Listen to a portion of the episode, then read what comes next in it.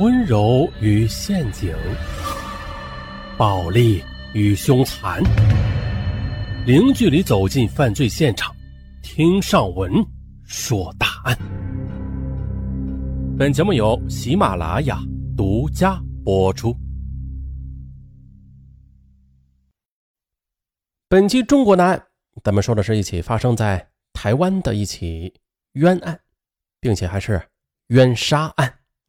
啊，这个冤案呢不简单，他不但被冤了，还被杀了。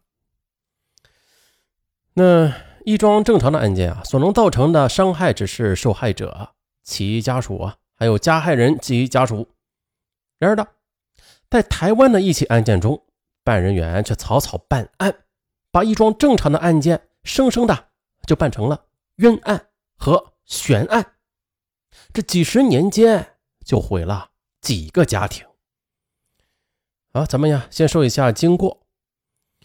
那是在一九九六年九月十二日十五时二十分的，空军作战司令部福利站的一名五岁幼童被人发现呢，沉尸在福利站厕所后方的水沟内，小肠断裂脱出，子宫脱落，下体严重的有撕裂伤，有遭钝器插入的痕迹。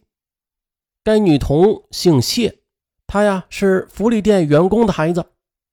水沟前边是一家福利站的厕所，平常有很多军人呢进进出出的。这厕所窗户的木板上印有半只血掌纹，再就是地面的则残留着一大滩没有清理干净的血迹。而厕所的垃圾篓里发现了一张纸巾，沾满了精液和小女孩的血迹。再来说一下这福利站的啊，福利站是国防部开的连锁大卖场，因为是免营业税，所以卖的东西啊都是比较便宜。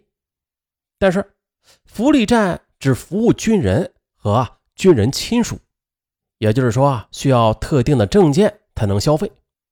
啊，还有的福利站呢还附设了理发、眼镜、餐饮等专柜。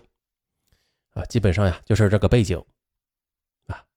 当时这个案子实在是太残忍了，报纸一报道就炸开了，舆论一致要求军方要迅速破案。于是，在强大的压力之下，空军总部立刻的就组成了零九幺二专案小组进行调查。一开始的时候啊，专案组找来了福利站的员工和士兵去问话，但是却什么都没有发现。直到在福利站的一处柜台上，一把带血的锯齿状的水果刀被发现之后的，这案子才有了突破。当时呢，就是根据那把带血的刀，专案组就清理营区内所有有犯罪前科的二十多个士兵和军官。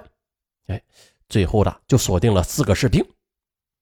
经过测谎，一个叫江国庆的士兵，他的嫌疑最大，因为。他是唯一一个没有通过测谎的人。另外的，纸巾上的精液也证实了，正是江国庆的。江国庆，一九七五年十月十日出生，台北县永和市人。他的父亲江之安曾经经营纺织业，后于永和经营旅馆，拥有一整栋楼，与妻子同二房同住于旅馆楼上。江国庆呢是二房王彩莲的小儿子，爱打电动。再后来呢，高中毕业后于一九九五年接受兵役召集，进入空军服役，为空军飞虎第六二九梯次义务役士兵。本来呢是原预计于一九九七年二月退伍的，于是专案组便安排军官柯中庆等人去审问江国庆。啊，负责审讯的柯中庆，他当时是反情报参谋官，他所带领的空军反情报队虽然没有侦查军人犯罪案件的权利吧，但是因为几乎是每案必破，所以常常的被军方高层指派调查一些大案和要案。而且就在三十七个小时之后，江国庆就承认了自己是凶手，还说啊。自己在福利站吃饭的时候看到小女孩，于是把他带到厕所里边之后的，再性侵虐杀，虐杀之后又通过窗户把尸体转移到外边，藏在水沟里的。嗯，当时啊，十月二十二日，江国庆被军法起诉，但是在十一月五日初审时，他却翻供，他声称是遭遇到刑事逼供才承认犯案的。在遗书中，江国庆是控诉了自己被三十七小时疲劳审讯和刑讯逼供的经历，其中包括恐吓、殴打、电击，特别是电击的时候，电击棒的顶端会发出淡蓝色的电光，并且有啪啪的声响。在靠近身体的时候，这毛孔的汗毛会因为静电而竖立起来，还可以发出类似防盗器的高分贝的声响。反正是极为刺耳，我就是因为受不了这种种的刑事逼供，所以我就胡乱承认，使自己成为了杀人凶手。而在事后的经过比对的木板上的血掌纹，它其实不是属于江国庆的。再就是的，就连杀人凶器也是与伤口不符的。还有，法医鉴定这小女孩下体是撕裂伤，而造成这个撕裂伤的。应该是长约二十厘米的螺旋状的圆柱体钝器造成的。然而呢，当年专案组却认定江国庆杀人的凶器是一把十九点二厘米长的锯齿状的水果刀。再就是从这个凶案现场来看吧，凶手身上的衣服啊，应该会沾上小女孩喷溅出的血液的。但是呢，江国庆在被捕的时候。身上却没有小女孩的血迹，搜索他的住处之后，也是没有发现啊任何可疑的痕迹。十二月二十六日啊，初审仍被审判长吕德义、审判官罗正南与宁方忠等三人以强奸杀人罪判处啊江国庆死刑。江国庆被执行死刑了。可是啊，多年之后的有执行死刑的士兵啊回忆起当时的情景，说呀。那一幕真的是恐怖到极点，即使到现在，有时候想起来吧，还会做噩梦。那是一九九七年八月十三日午夜十二点，江国庆被通知啊吃最后一顿饭了。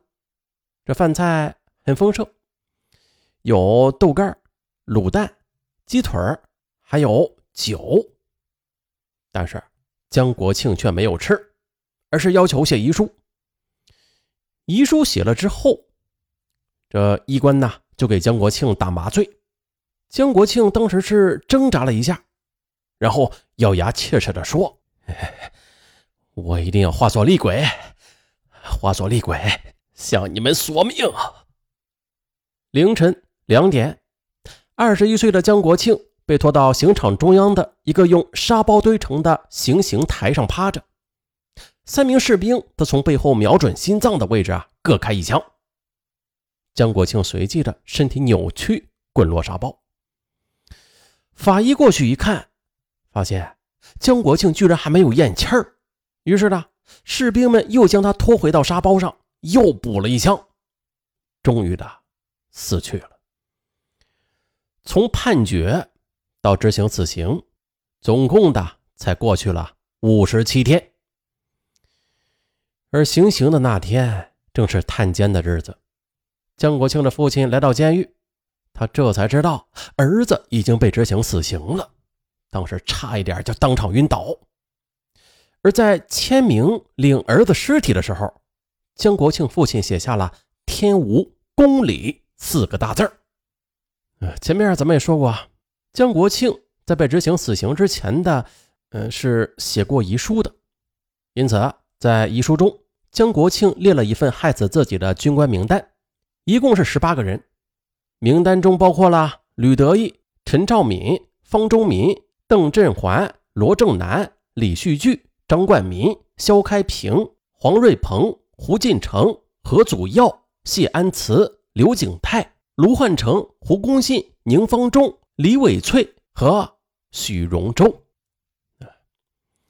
就这样，江国庆的父亲。便将这份名单贴到家里，每天呢就提醒自己。当时呢，江国庆的父母年纪已大了，为了专心维权，两口子把经营的旅馆关了。这十多年来靠积蓄生活，到处的去奔走深渊。